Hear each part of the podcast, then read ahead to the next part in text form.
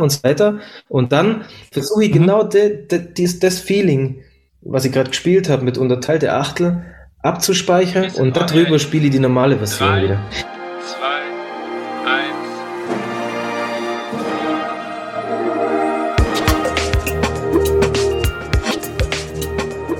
Herzlich willkommen bei On Air dem Blasmusik-Podcast.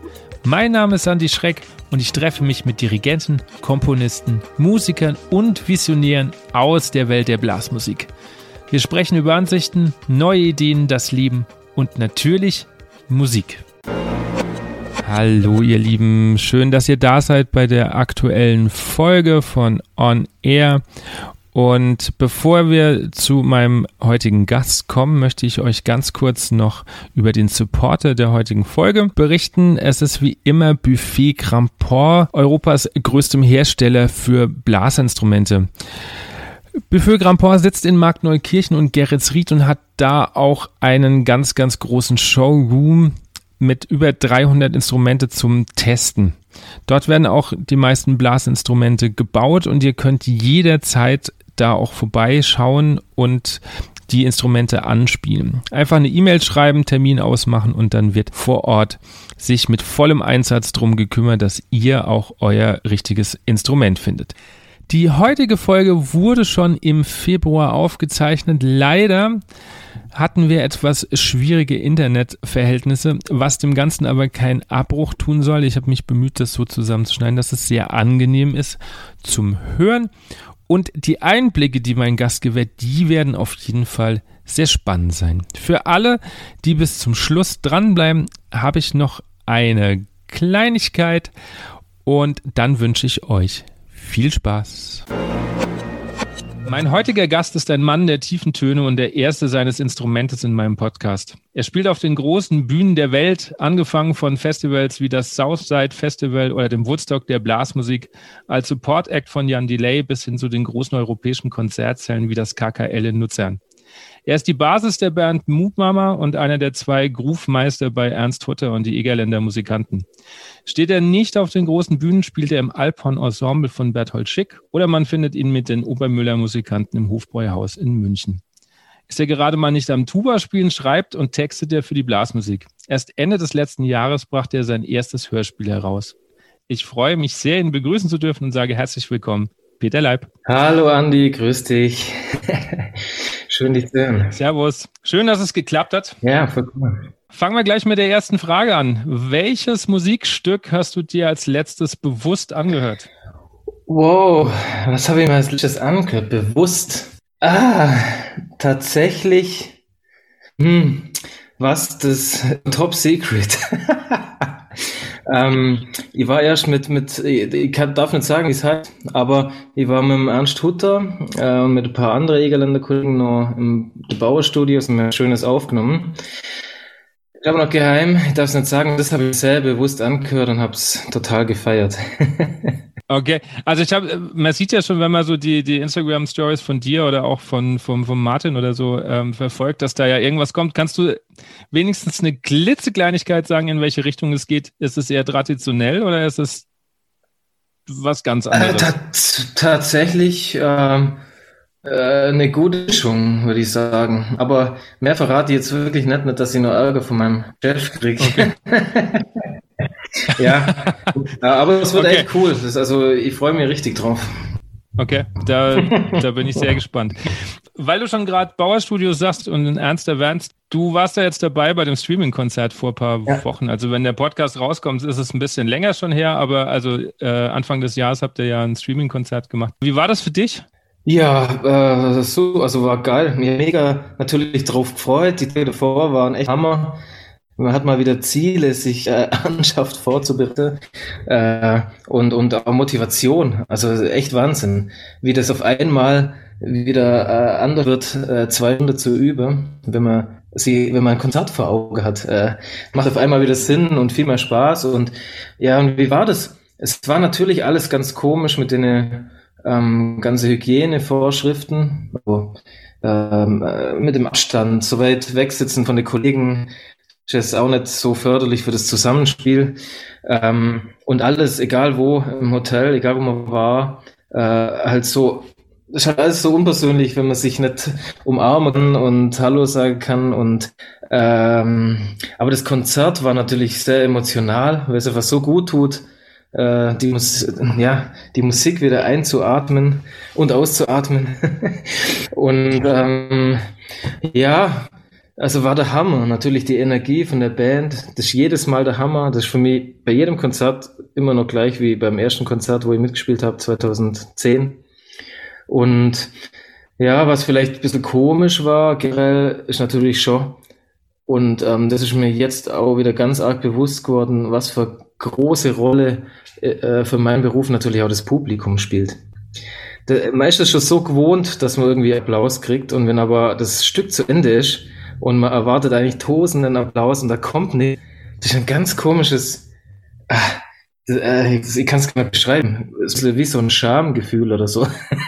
so, äh, was mache ich jetzt? Ich kann niemandem winken oder mich neigen oder das ist irgendwie, ja. Ja. Aber war das, war das im Autokino nicht ähnlich? Ja, ähnlich, aber da waren nur Menschen vor uns, die waren halt im Auto und die haben schon, man hat die schon aus dem Auto schreien gehört äh, oder auch hupen, blinken und einen leisen Applaus, aber dass da halt gar nichts kommt, ähm, das war schon komisch. Ich meine, wenn, wenn du das Konzert angeschaut hast, äh, vielleicht ist dir aufgefallen, der Ernst Hutter hat das halt ganz äh, geschickt gelöst und hat das halt mit seinen Moderationen dann, äh, finde ich, sehr gut kaschiert, so äh, die Momente. Das Stück war aus und er hat relativ schnell wieder äh, angefangen zu moderieren, äh, was ich persönlich eh echt krass fand, was der an dem Abend gemacht hat. Also der war ja voll an. Also da war ja keine Sekunde, wo der da mal äh, durchatmen konnte. Habt ihr euch überlegt, ob ihr das nochmal macht oder bleibt das jetzt so das einzige Oh, also das weiß ich nicht, ähm, was da die Family Hutter jetzt für Pläne schmiedet. Also ich, ich persönlich hoffe es natürlich sehr, ähm, dass es wieder passiert. Ähm, und ich glaube, die Einschaltquoten, die waren schon entsprechend, ich weiß es nicht genau, die Zahlen, aber ich glaube, es war schon gut. Die waren auf jeden Fall happy damit und ähm, ich hoffe und wünsche mir das sehr. Du hast gesagt, das ist immer noch wie bei, bei deinem ersten Konzert. Wie kam es eigentlich dazu, dass du überhaupt bei den Egerländern spielst. Du sagst seit 2010, das heißt, du hast jetzt auch schon ja, Jubiläum hinter mhm. dir, quasi zehn Jahre schon ah, durch. Ähm, ähm, wie, kam, wie es dazu kam? ähm, ja, also ja. 2009 ähm, habe ich einen Martin Hutter kennengelernt, als wir in München die Band Moob Mama gegründet haben. Und ich war ja immer schon auch, also ich bin ja immer schon ein Egerländer-Fan. Also Ernst Mosch, Ernst Hutter war für mich immer schon, war für mich immer schon die Hero. Und das war da damals tatsächlich äh, für mich was ganz Besonderes auch, äh, Martin kennenzulernen. Also ich habe Martin nicht persönlich kannt und irgendwann war die erste Moob Mama Probe, wo ich gefragt worden bin, ob ich da ähm, mir das mal anschaue und ob ich Bock habe mitzumachen. Und habe ich Martin kennengelernt und wir haben uns da äh, ziemlich eng angefreundet und klar äh, ist dann wahrscheinlich der Ernst so und über den Martin auf mich aufmerksam geworden auch. Und ähm, äh, eines Tages kam halt der Anruf vom Ernst so, hey, ich habe einen Engpass äh, und ich brauche die vielleicht in nächster Zeit öfter. Und dann haben wir uns getroffen, hatte mich eingeladen zu sich heim haben wir schön gefrühstückt und ein bisschen zusammen gespielt, ein bisschen Basics gemacht, ein, zwei Polkas gespielt. und ja, und dann war das erste Konzert mm, mit der Egerländer und dann hat ja in der Zeit dann, hat nur der Jürgen Wirth Tuba gespielt mit mir und der hat dann auch irgendwann aufgehört. Dann, ja, bin ich halt quasi nachgerückt, sozusagen, oder wie man das nennen will. weißt du noch, was dir durch den Kopf ging, als du den Anruf bekommen hast vom Ernst? Ja, das war ganz komisch. Ähm, ja, das war wirklich, äh, ja, das ist wirklich so ein Traum für mich in Erfüllung gegangen. Also was, mit dem ich nie gerechnet äh, hätte, dass es mal so kommt, weil das, da kann man noch so gut sein oder irgendwas äh, toll können. Das bringt ja nichts. Also der muss ja Bock auf dich haben und dich wolle äh, das, das kann nicht einfach sich so arbeiten wie irgendwo in, in der Schule mit Note, mit hartem Lernen oder irgendwie so. ja, also das war auf jeden Fall ganz äh, krasses äh, Gefühlschaos und Aufregung, hoher Herzschlag. Du hast gesagt, die Energie ist immer noch so wie für dich, ähm, oder das Erlebnis ist immer noch so wie, wie beim ersten mhm. Konzert. Weißt du noch, wo das erste Konzert war? Ja, das war in, in Bayern, in Amberg. Kann das sein? das weiß ich gerade nicht mehr. Äh, ich glaube ziemlich sicher, dass es so hieß. Du müsstest gerade auf der Karte schauen. So irgendwo im Eck auf halber Strecke nach Landshut, da hinten raus. Ja, das kann sein, ja. ja. Das kann sein. Weißt du noch, wie, wie du dich gefühlt hast, so das erste Konzert ja, ja. da, da hinten sitzen? Das ist ja. Ja, ja, es war, un, ich war unfassbar aufgeregt natürlich. Also ja, weil das ist, war das erste Mal in meinem Leben, dass ich Blasmusik quasi gespielt habe, wo einfach im Konzertsaal Ruhe ist, wo die Leute still sind. Normal ist man das ja gewohnt. Auch, äh, keine Ahnung, auch bei anderen Profibands, wo ich, wo ich immer wieder mal mitgespielt habe, Auskäufer habe, irgendwas. Äh, ja, die Leute, die reden, die trinken Bier oder was weiß ich. Und auf einmal sitzt man in einem richtigen Konzertsaal, da ist mucksmäßig still, man hört jeden Kratzer. Und ich war natürlich mega aufgeregt, vor allem auch, reicht es äh, wie das Spiel? Was denken die, die Egerländer, die jahrelang meine mhm. Vorbilder sind, ganz viele. Weißt auf einmal ähm, äh, sitzt dann neben Persönlichkeiten wie ähm, Jörg Brom und Ernst Hutte und, und Franz Tröster, vor dir sitzt der Holder. Äh, ja, keine Ahnung. Das war für mich schon so immer schon so richtige Vorbilder. Da sitzt man da und ist total nervös. Ja, aber die Erfahrung äh, war natürlich echt krass. Da ist mir das erste Mal in meinem Leben so richtige Licht aufgegangen. Äh, Musik machen so. Ist halt so eine Wahnsinnsenergie und da spielt halt echt jeder gefühlt um sein Leben. Da ist echt keiner, der irgendwie, wo du so denkst, ah komm jetzt, lass halt mal ein bisschen mehr, naja, oder irgendwie so. Das, das ist wirklich, und man kann gar nicht anders wie genauso Gas geben, weil das, äh, ich weiß nicht. Und das ist das, was ich meine, das ist bis heute immer noch gleich. Egal wie müde Kollegen sind oder, oder was weiß ich, das ist immer Vollgas. Ja. Ist das vielleicht ähm, das, was, was die Egerländer von anderen Gruppen oder so unterscheidet? Hm. Ich weiß es nicht. Ähm, ich glaube, andere Gruppen haben, haben, haben auch wahnsinnig viel Energie. Das, was ich finde bei den Egerländern, was da halt wirklich besonders ist für mich, ich habe das Gefühl, da ist wirklich bei jedem die Musik so die Herzensmusik irgendwie. Das ist, was man nicht ähm, in jeder Band verspürt. Also jetzt keine Ahnung, wenn ich das zum Beispiel jetzt bei Move Mama hernehme, das sind irgendwie zehn Typen, die kreieren jetzt zusammen Musik, aber jeder hat nur irgendwie seine eigene Lieblingsmusik. Der eine ist voll der Charlie Parker Fan, der andere voll Hip Hop, äh, äh, der Martin voll Egerländer, äh, ich auch. Also da, da ist halt die Egerländer ist irgendwie so die gemeinsame Summe an Musik, der gemeinsame Nenner halt so äh, brutal. Das merkt man auch. Jedes Mal äh, muss man so Typen kennenlernen wie der Helmut Kastner oder so. Äh, wenn der im Gespräch irgendwo ist und du stellst Egerländer Musik an, dann kann der gar nicht mehr zuhören. Ne? Da dreht er gleich durch. Äh, ja. okay. Bevor wir jetzt dann zu Mama und so kommen, würde ich gerne so ein bisschen in deiner Vita äh, zurückgehen. Ich habe gelesen, du hast tatsächlich sogar mit Trompete erst angefangen und dann äh, erst mit 13 oder so auf die Tuba gewechselt. Mhm. Zwei Sachen. Wie kam überhaupt Musik in dein Leben? Also kommst du aus einer musikalischen Familie oder und wie kam es dazu, dass du zur Tuba gewechselt bist? Mhm. Also ich, ich komme aus einer musikalischen Familie. Äh, mein Papa, der spielt Akkordeon und das war tatsächlich das erste Instrument, das ich gelernt habe vor der Trompete noch. Habe ich schon mit sechs Jahren angefangen und und mein Vater singt auch äh, im Männergesangverein. Ähm, und meine Mama war auch im Chor und spielt Gitarre und so. Die hat sogar bei der Ulmer Spatzen gesungen.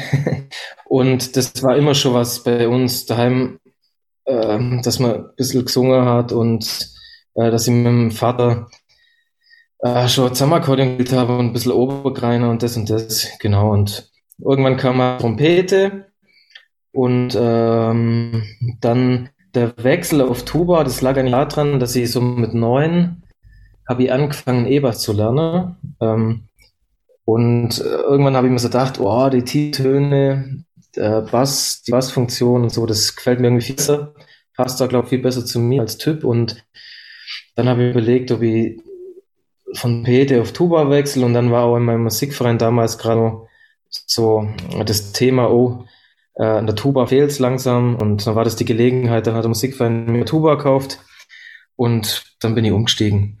Und ja, war dann in meinem örtlichen Musikverein und halt so in der Blasorchester in der Gegend so unterwegs mit der Tuba. Ich hatte ja, du hast ja gesehen, äh, auf Instagram und so nach Fragen ge, äh, mhm. Gebeten. Und da kam eine, ob dir irgendwann mal als Jugendlicher ähm, Tuba als uncool vorkam oder für dich irgendwie, äh, ja. Nee, noch nie. Das ist absolut cool, Tuba. Wer hat das gefragt? Ja, ich weiß nicht, ob ich Namen nein, nennen lass darf. Lieber gut.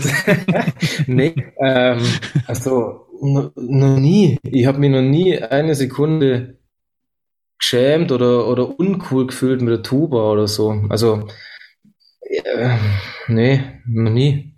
War für mich immer schon ein cooles Instrument. Okay. Also, ja.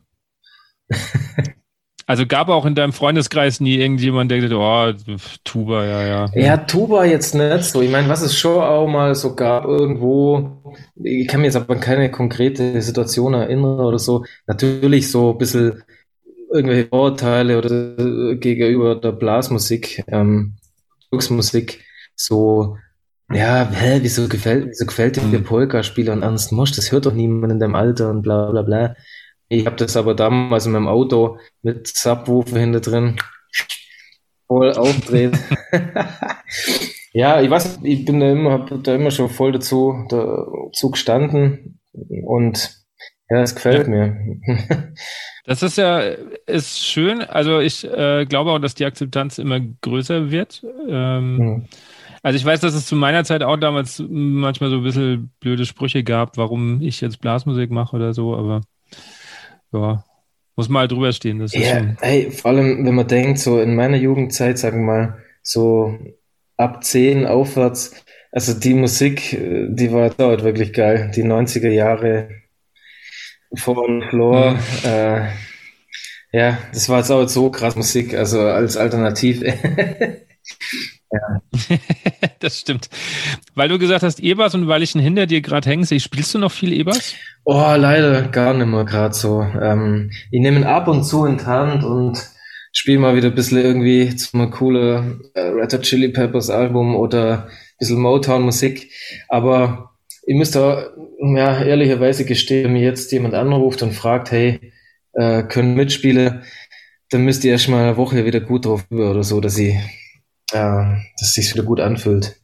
Ja, nee, also das, das, das ist aber eigentlich schon seit dem Tuba-Studium, das war 2008 bis 2012, ähm, war das für mich immer so ein bisschen das Gefühl, ah nee, ich muss die Zeit eher in die Tuba investieren. Und klar, nehme ich den einmal in der Woche in die Hand und klimper so ein bisschen drauf rum, aber ja, ich habe mir das nur noch weiterentwickelt. So. Okay, weil du das Studium schon erwähnst, du hast ja, oder ich habe gelesen, du hast vorher äh, als IT-Systemelektroniker gearbeitet. Ähm, wieso erst eine Ausbildung und dann Studium? Oh, du, ich weiß es gar nicht. Das war damals halt so mit 17 bei mir noch gar nicht so das Thema, mit, äh, dass ich unbedingt Musik studieren wollte. Ähm, und da habe ich zwar schon viel gespielt, aber das hat sich dann erst so mit 21, 22, nachdem meine, meine Ausbildung beendet war, zum IT-Systemelektroniker, das war bei der Telekom. ähm, und dann habe ich noch weiter, äh, dann habe ich noch das Abi gemacht und dann äh, ja angefangen Wirtschaftsinformatik zu studieren, auch bei der Ulmer Firma und mhm. und da war dann der Punkt erst, wo das so bei mir losging mit, oh, äh, da habe ich dann das erste Mal mit mit Profimusiker immer mehr zusammengespielt. Was irgendwo, gerade mal zum Beispiel, was schon vorher schon erwähnt, äh, bei Berthold, bei seiner Allgäu 6 oder so, mal Auskäufer und das und das. Und das ist dann immer mehr geworden. Und irgendwann hat es bei mir so Klick gemacht. Und habe ich gedacht, hey komm, scheiß drauf, auf das ganze Zeug. Informatik kann man mit 40 studieren. Äh, jetzt probiere ich es einfach. Bei der Musik weiß man ja nicht, was man da rauskommt. Äh, das kann ja entweder cool sein oder auch völlig uncool. Und aber ja, da ist die Entscheidung erst so richtig gefallen, ja. Aber es war, glaube ich, schon auch ein bisschen so, ähm, für meine Eltern war das schon auch, glaube ich, so ein bisschen wichtig, dass, dass sie erstmal irgendeine Ausbildung haben. Und jetzt im Nachhinein bin ich auch echt dankbar, weil man lernt halt schon viel und wenn ich dann sehe, wie das, wie manche andere Studenten, die mit mir angefangen haben, die halt drei, vier Jahre jünger waren und keine Ausbildung haben, äh, halt da gestanden sind und noch nie eine Präsentation gehalten haben oder sich noch nie über richtig organisiert haben, da habe ich dann schon oft das Gefühl gehabt, dass ich da echt einen Vorteil habe. Also also ist das, äh, würdest du sogar auch jemandem raten, vielleicht vorher nochmal was anderes zu machen, als gleich nach dem, keine Ahnung, Schule, vielleicht sogar Abi und dann gleich äh, ins Studium? Ja, das, es ist echt schwierig. Also es kann natürlich auch ein Nachteil sein. Ich weiß nicht, wie es, wie es ist. Ähm, ich glaube, jemand, der jetzt Solo-Geiger irgendwo werden will, der sollte, glaube ich, eher mit neun anfangen, sechs Stunden am Tag zu üben und Ausbildung zu machen. Aber stimmt, ja. Ähm, ich weiß es nicht. Äh, ich finde halt auch wichtig, je nachdem, wenn man zum Beispiel so den Weg einschlägt, wie ich das gemacht habe, jetzt ohne Anstellung und als, als freiberuflicher Musiker mit Bands, ähm, da ist es schon ganz gut, wenn man, äh, ja, wenn man auch andere Sachen kann, wenn man selber auch mal eine Homepage machen kann oder, ich meine, heute ist es nicht mehr so schwer. Damals hat man die nur mit HTML programmiert, aber äh, ja, ich finde, wenn man ein bisschen was gelernt hat, ein Handwerkszeug und auch mal keine Ahnung, irgendwo im Laden gestanden ist und was verkauft hat und weiß, wie man mit, mit Kunden redet ähm, und so. So Vorteile für jemanden, für einen Selbstständigen. Ja, ich, ich habe ja gelesen, du hast in etlichen Orchestern schon ausgeholfen. Ja. Ähm, wieso hast du dich eher für die freiberufliche Schiene entschieden und nicht einen Orchesterjob angestrebt? Oder hast du es angestrebt und, und hast dich dann irgendwie umentschieden? Ja, das war teils, teils. Also das hat sich einfach so ergeben, würde ich mal sagen. Ähm, natürlich, wo ich, ich habe das Studium angefangen und habe gedacht, ich will einfach ein guter Tuba-Spieler werden und im Studium selber wird mir ja schon so ein bisschen, wie soll ich sagen, äh, kommt natürlich auch drauf an, wo man studiert oder so, aber wird man schon so ein bisschen darauf mhm. hindrückt, ja, du brauchst eine Stelle und äh, so, das ist so das, unter der Klassiker so ein bisschen das einzig Wahre manchmal oder so. Also das will ich jetzt nicht pauschalisieren, äh, aber äh, klar habe ich das Ziel auch verfolgt und habe oft drüber nachgedacht und auch so Akademieprobespiele mal gemacht. Aber ich weiß nicht, ich habe da halt auch nie richtig gepunktet oder so richtig. Äh, irgendwie, ich habe dann nach den Akademiespiele einmal ein Probespiel gemacht, ein echtes, für so 50% Stelle an der, an der Oper in Stuttgart. Und weil ich dachte, hey, 50 das wäre voll cool und dann noch nebenher so ein bisschen freiberuflich spiele und aber das war dann so krass. Ähm, ich bin dann da zwar in die zweite Runde gekommen, aber ich habe halt so krass gemerkt, wie, wie die andere, die da dafür forscht, wie die da dafür brennt, was die da für Feuer dafür haben und wie es mir gar nicht so viel bedeutet. Und, und irgendwie habe ich mir da bei der Heimfahrt, ich habe das natürlich nicht gewonnen, das Probespiel war zu schlecht vorbereitet, aber äh, äh, da, danach habe ich mir gedacht, nee, das ist auch einfach nicht meins. Also ich bin, keine Ahnung, ich will Egerländer spielen und einfach was, ma was das machen, was mir richtig Spaß macht mit den Leuten, auf die ich Bock habe und ich liebe die Musik auch, äh, die klassische Musik. Also höre ich wahnsinnig gern. Aber und spiele es auch wahnsinnig gern. Total schön. Bin oft auch neidisch, wenn ich irgendwelche Kollegen wieder irgendeine Story po poste sehe, wo sie irgendwas Cooles spielen. Aber ja, man kann halt nicht alles können. Man muss sich auch echt einfach klar überlegen, was man will. Und das ist mir da dann richtig klar geworden. Und da habe ich mich dann auch entschieden. Und man muss sich auch entscheiden. Das war echt was Wichtiges äh, für mich. Wenn man immer wieder nur so das Gefühl hat, ach, Biris wieder, ach komm, lass doch nur mal probiere, nur mal richtig vorbereitet auf so ein Probespiel, das macht einen bloß äh, unzufrieden, volle Kanne. Das war so meine Erfahrung ein bisschen. Also da war echt der Punkt nach dem Probespiel, wo ich mir gedacht habe, nee, das ist nicht meine Welt und ich bin vielleicht auch genau in der Disziplin äh, nicht unter der Top, äh, was weiß ich, 10, wo nachher die Stelle kriegt. Und das habe ich mir da irgendwie eingestanden und bin jetzt auch mega froh, dass ich den Weg gegangen bin mit Move Mama, Egerländer und okay. ja. Gibt ja auch nicht so viel Tuba-Stellen. Also muss man ja auch mal ganz realistisch sehen, dass äh, ja. es sind ja auch nicht so viele. Ja. Also. ja, klar. Und dann ist ja auch, muss ich auch ehrlich sagen, weißt wenn ich heute irgendwelche Kollegen, Tuba-Kollegen treffe, die irgendwo im Orchester spielen, die sagen natürlich, boah, geil, ich würde auch mal gerne mit Mama spielen oder boah, Egerländer, so cool. Und ich sage dann, boah, Wagner spiele, boah, so cool in Bayreuth, boah, geil. Und, und äh, klar, man will ja immer auch ein bisschen das haben, was man nicht hat. Das ist ja ganz normal, oder? Also, ja. Ja, ja. Aber du, ich bin da echt so happy mit, mit den Sachen, die ich da jetzt spiele. Und klar, das Klassikzeug ist natürlich jetzt total wenig geworden. Und ja, keine Ahnung, wenn jetzt irgendjemand anruft und fragt, ob ich aushelfe, zweimal das Stück habe ich noch nie gespielt, dann sage ich ja ganz ehrlich, du, äh, boah, nee, lass, ruf bitte der Stefan Ambrosius oder der Stefan Schmidt aus München an oder irgendwie so.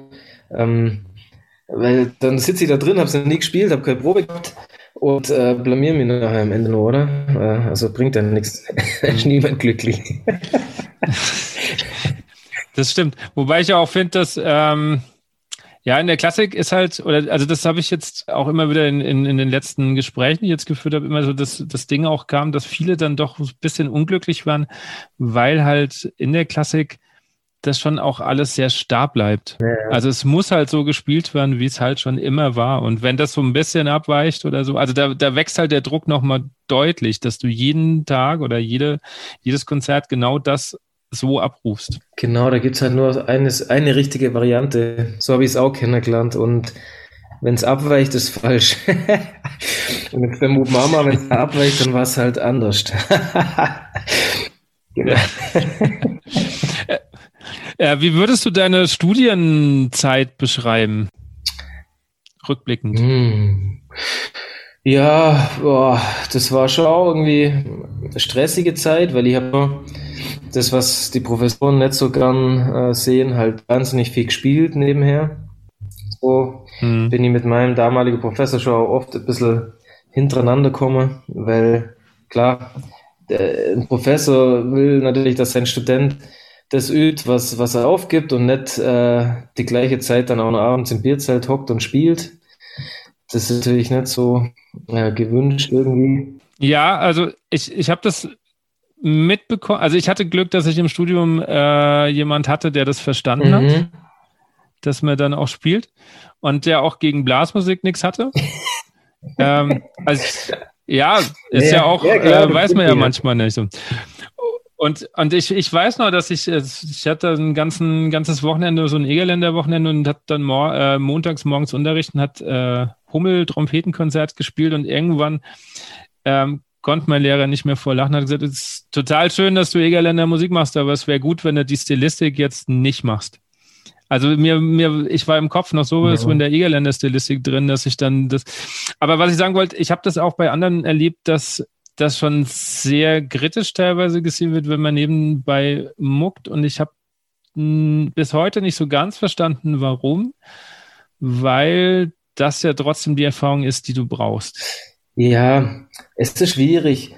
Ich muss ehrlich sagen, jetzt im Nachhinein kann ich meinen ehemaligen Professor, also in München ist der, der Josef Steinbeck, ähm, schon auch also, verstehe und das äh, nachvollziehe zum Teil, weil es ist natürlich ein Schmarre, wenn du der ganze, du hockst den ganzen Tag in der, in der Hochschule, übst wie drei Stunden Kuba mhm. und schöne Bindeübungen und am Abend hockst du ins Hofbauhaus rein und spielst total kurze Achtel so dass du am nächsten Morgen äh, einen geschwollenen Mund hast. Ja?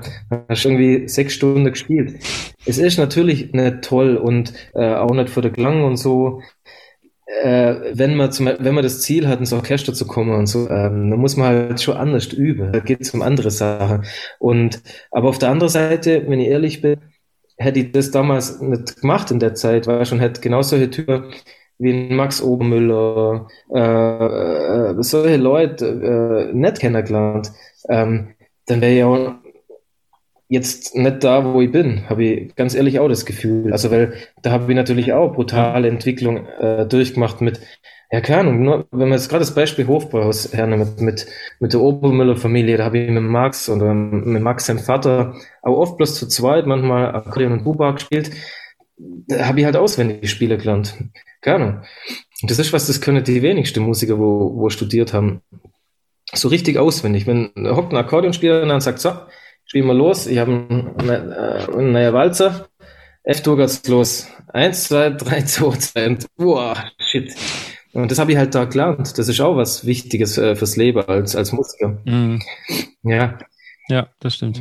So, das, das hat halt immer zwei Seiten. Auf der anderen Seite, klar, äh, war das alles natürlich sicher auch mit dran schuld, dass sie mir, wenn ich jetzt gesagt hätte, mein oberstes Ziel wäre, äh, Orchester zu kommen, geht das halt natürlich nicht. Da muss man sich ordentlich fusieren und sagen, hey, ich bereite mich auf Probespiele vor, zwei Jahre, drei Jahre gescheit, äh, irgendeine Polka-Mucke. Mhm.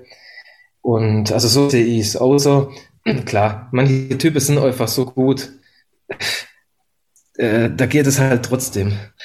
Also es ist ja auch Tagesform, so Probespiel ist ja auch eine wahnsinnig extreme Situation. Ich meine, das ist ja voll Psycho. Das stimmt, ja. Ja, hatte ich Gott sei Dank nie. Habe ich nie ja, gemacht. Vor. ja, ich wusste, ich wusste relativ deutlich, dass ich, dass ich in die Schule gehe und habe aber, ich habe ja trotzdem noch ein Diplom studiert. Also ich habe nicht nur Schulmusik gemacht, sondern habe noch ein Diplom. Aber mir war trotzdem relativ schnell klar, ich äh, möchte schon in die Schule, weil ich auch gesehen habe, dass äh, Orchester nicht immer auch glücklich macht. Also du bist ja dann doch auch abhängig, in welches Orchester schaffst du es. Das ist ja schon mal das Erste. Ähm, was wird da gespielt? Das ist ein großes, das ist ein kleines Haus, das ist ja alles. Äh, und dann bist du halt abhängig auch vom Dirigent vorne. Wenn du da jemand hast, der mhm. da rabiat mit den Musikern umgeht, dann pff, weiß ich nicht, ob das dann noch ein schöner Job ist. Also ich glaube sehr individuell. Also da können die jetzt zig Beispiele nennen. Ich kenne Musiker, die sind in, im kleinsten D-Orchester immer nicht wirklich gut verdient total happy, weil es total toll ist mhm. mit dem Kollegen oder mit dem Dirigenten irgendwas und es passt super so ins Leben mit der Familie. Und dann gibt's welche, die sind im mhm. bestbezahlten Orchester und sind total am Ende mit den so. Also ich glaube, das ist einfach ganz individuell und kommt auch, liegt auch ganz viel an einem selber. Ob man ist oder nicht. Ja, ja, das auf jeden Fall. Ja. Als ich jetzt äh, mich auf das Interview vorbereitet habe und deine Vita gelesen habe, äh, ist mir was unter, also über den Weg gelaufen, wo ich mich dann frage, wie kommt man als Tubist ins Bujazzo? Äh, ja, das war echt Zufall. Äh, äh, oder was heißt Zufall? Ich habe irgendwie halt die Kontakte knüpft, ein bisschen zu, zu den Jazzstudenten während dem Studium durch Moob Mama. Und äh, ein Kollege von mir, von Moob Mama, der Peter Palmer, der spielt Saune, der hat in München derzeit auch Jazzposaune studiert, der hat mich gefragt, äh, weil da war wohl, da war halt eine Bujazzo-Phase, die war mit dem Steffen Schorn aus Nürnberg. Ähm, ich glaube, ich weiß gar nicht, ist das Saxophon-Professor da, ich glaube schon, ja. Äh, auf jeden Fall das geleitet und der hat äh, seine schwedische Jazzfreunde sozial eingeladen und da ist unter anderem auch ein Tuba-Spieler gewesen und genau, man durfte da mitmachen, das war voll cool, voll schön. Ich bin deswegen jetzt kein Jazzmusiker. Also ich kann nicht so improvisieren wie äh, der Martin Hutter oder der Menzel Mutzke oder, oder das kann ich nicht. Äh. Äh, welche Erfahrung konntest du generell dann daraus ziehen? Also was war da jetzt irgendwie, wo du sagst, super, das bin ich froh, mitgenommen zu haben? Aus dem Bujazzo? Ähm, ja. Ja, das war schon, also das war eine sehr experimentelle äh, Bujazzo-Phase. Das, da haben wir auch ein Stück gespielt, das bestand aus 20 Minuten nur das Spielen, was man füllt. 25, äh, 25 Leute. Und äh, das war schon spannend. Vor allem auch mal so Typen in echt zu erleben wie der Steffen Schorn oder so. Ja, es ist alles eine ganz andere Herangehensweise, habe ich das Gefühl. Also äh, ja. von der Trompete, von, vom Schlagzeuger, wie, wie wenn man jetzt so mit seinen Klassikfreunden abhängt. Äh, auch, auch vom, was vom Musizieren. Und, hm. Ja, ja. Keine Ahnung, ich, ich habe halt natürlich da ein bisschen, schon ein bisschen Vorteile gehabt durch mein E-Bass-Spiel. dass ich so ein bisschen das ganze Groove-Zeug, äh, da eine gute Vorstellung dafür habe, wie man der Tuba gut umsetzt. Da bin ich mir heute noch sehr dankbar, weil er hat mir, das habe ich aber erst Jahre später checkt, äh, hat mir echt gute Sachen gemacht, hat mir die ganze Motown-Musik durchgenommen und so. Und das ist halt, da lernt man halt, wie man richtig, äh, einen richtigen Groove spielt. Ja? Ja, und du hast gerade dann auch schon äh, den, den Peter Palmer und so angesprochen. Wie kam es generell dazu, dass, also wer hat dich eingeladen zu, zu Moop Mama? Du hast ja vorhin gesagt, du bist angerufen worden, ob du dir das mal anguckst. Mhm. Ja, das, der, der Markus Esselbauer, der hat ja auch die Band äh, gegründet oder, oder die Idee zur Band äh, äh, gehabt und der hat mich angerufen und ich war aber tatsächlich von uns denen äh, der einzige, wo er sozusagen ein bisschen die, die Katze im Sack gehabt hat, weil er hat niemand, andere hat er schon kannt oder mit denen schon irgendwo gespielt, im Lajazo oder was weiß ich wo. Mhm. Ähm, bloß mich nicht. Er hat halt kein Tuba-Spieler kannt und hat mir nur, hat wohl rumtelefoniert und hat ein paar Mal meinen Namen gehört und, und dann war ich da, hab gespielt und ja, genau so kam das. Okay, was waren vielleicht die Herausforderungen am Anfang für dich? Weil du bist ja dann doch eher vom, vom, von der Klassik beziehungsweise von der Blasmusik gekommen. Mama ist ja nochmal eine ganz andere Geschichte. Mhm. Ja, gut, da war schon einiges, äh, was ich da was ich da zu tun hatte oder halt äh, auch umgestellt habe. Erstens mal habe ich irgendwie so gemerkt, mit der Tuba kriege ich das dann nicht ganz so hin, wie ich mir es vorstelle und habe mich dann auch erstmal umorientiert Richtung Susaphon dann auch. Äh, ich habe das Gefühl, ich kann so, so Musik besser mit dem Susaphon spielen, das funktioniert für mich besser. Und ähm, ja, ich habe natürlich so zu dem ganzen Thema Timing und so wahnsinnig viel gelernt. Ähm, so richtig rhythmisch mal spielen mit einem Schlagzeuger, der, der halt Pop und Jazz richtig studiert hat oder richtig gut drauf ist. Ähm, Gerade mein Kollege, der, der Christoph Holzhauser, der ist da super. Und das war natürlich für mich auch so wie eine Art kleine Schule, wo ich da durchgegangen bin, dass ich lerne, hey, auf was ist da an? Und auf einmal hört man da nicht, nicht nur aufs Schlagzeug insgesamt, sondern ist mit dem Ohr dann doch mehr bei der Hi-Hat und da und das und das und, und spielt halt so, dass das Schlagzeug besser durchkommt.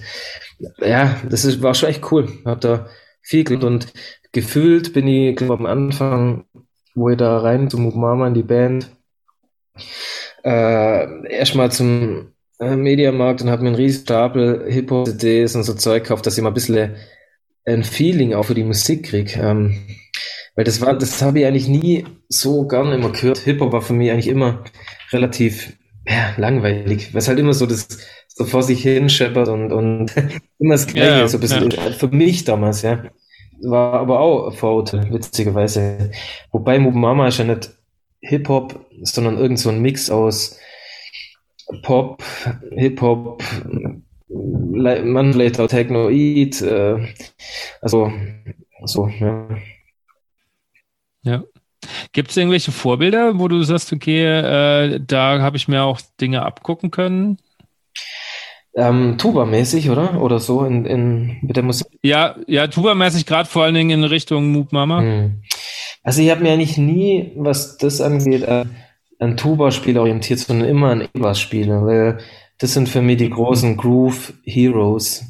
Ähm, klar habe ich da natürlich große Vorbilder. Ähm, äh, klar, das, der Godfather of E-Bass, äh, James Jamerson, natürlich mega. Oder, ja, wenn ihr auch ähm, cool findet, ähm, äh, Pino Palladino. Ja, also gibt's viel, gibt's ganz viele und jeder macht's auch ein bisschen anders, aber was der denen, oder warum ich eher auf E-Bass-Spieler gegangen bin, das liegt hauptsächlich daran, dass die sich halt wie ein Schlagzeuger von Anfang an mit der, mit der Thematik Groove, Rhythmus, Rhythmushalter und so äh, voll beschäftigen. Und ein Tuba-Spieler macht es ja so eigentlich nicht so krass. Deswegen können ja die meisten Tuba-Spieler, Entschuldigung, liebe Tuba-Gemeinde, äh, jetzt, jetzt so krass ein, äh, ein Groove-Spieler wie ein E-Bass-Spieler. Das funktioniert meistens nicht. Das geht schon los, wenn man Polka spielen muss und äh, Schlagzeuger hört auf und Tuba-Spieler muss allein weiterspielen.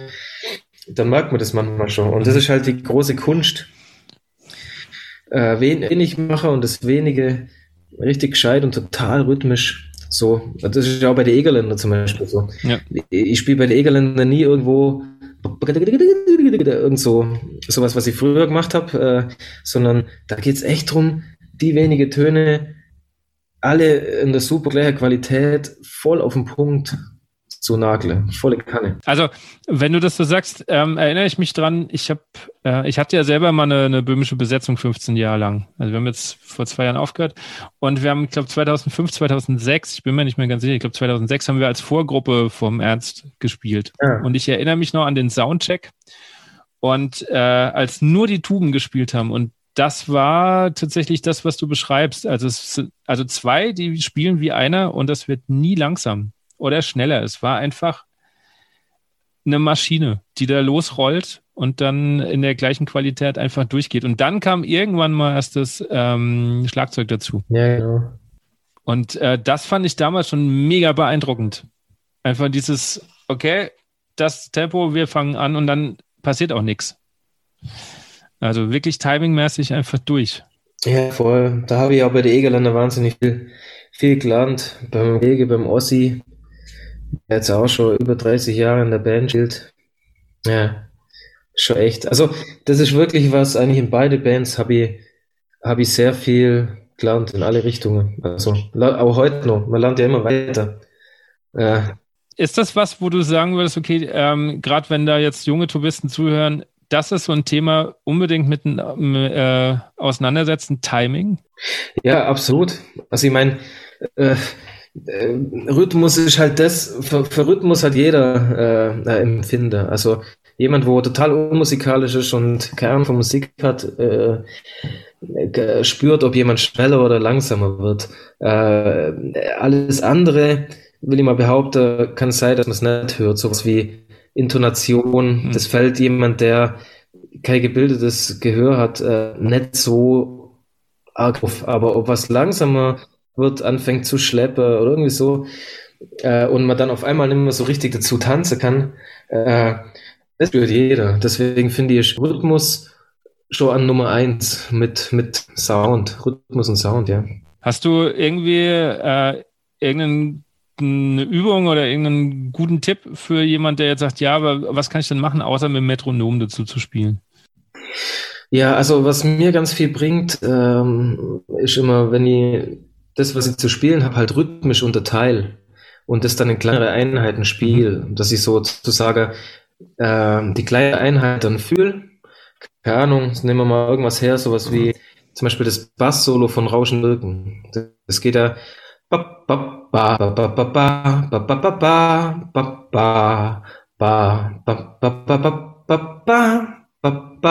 und dann gehe ich her und übe das.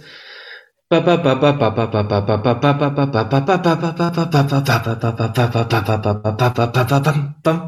so weiter. Und dann versuche ich genau das Feeling, was ich gerade gespielt habe, mit unterteilte Achtel abzuspeichern und darüber spiele ich die normale Version wieder.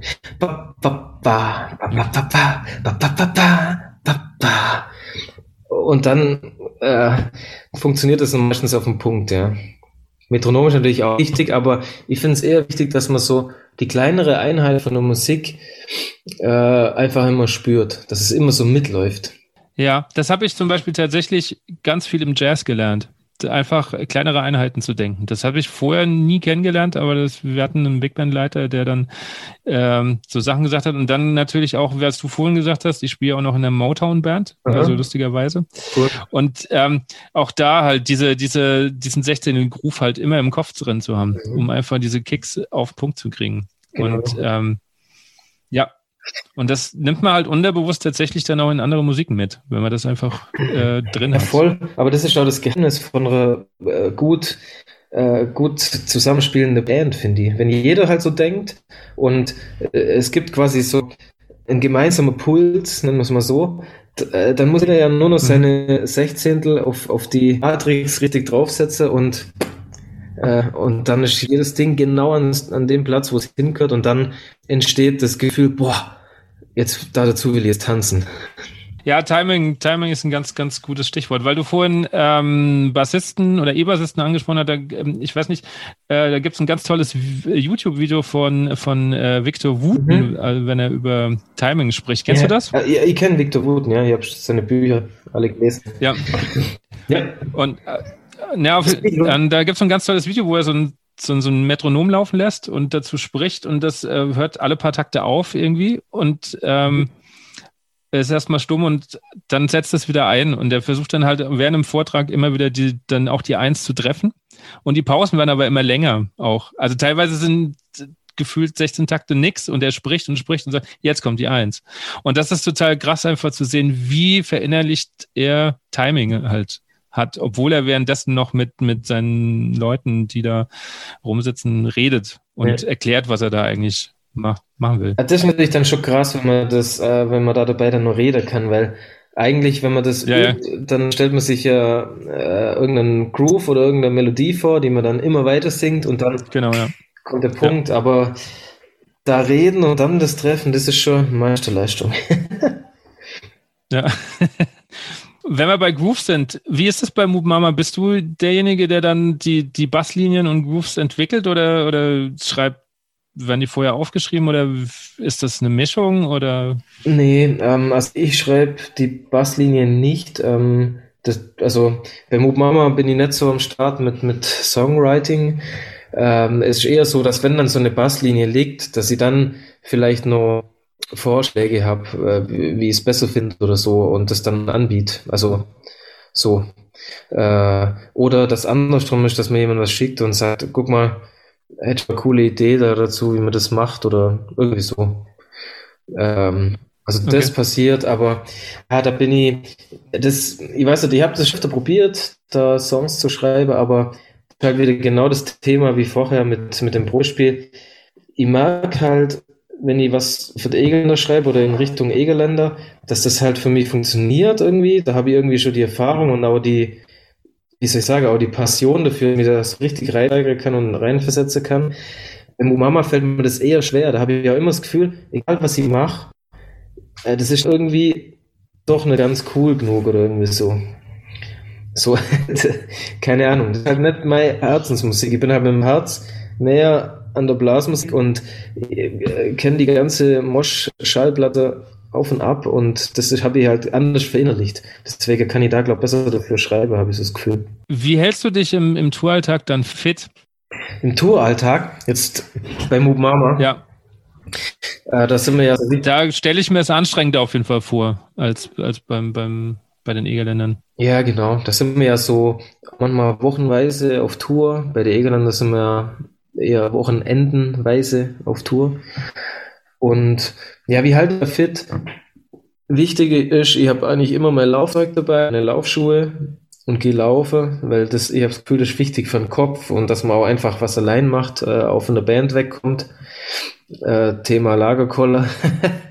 äh, und äh, spielerisch fit ja, ist eigentlich eher so, wenn man halt jeden Abend zwei Stunden so ein Konzert wie Moop Mama spielt, wo man ununterbrochen Töne pumpt, da ist eher so, also da muss ich nicht mehr üben, sondern eher nächster Tag vielleicht so 20 Minuten repariere, dass es sich wieder gut anfühlt und äh, dass ich die Wochen durchhalte. Ja.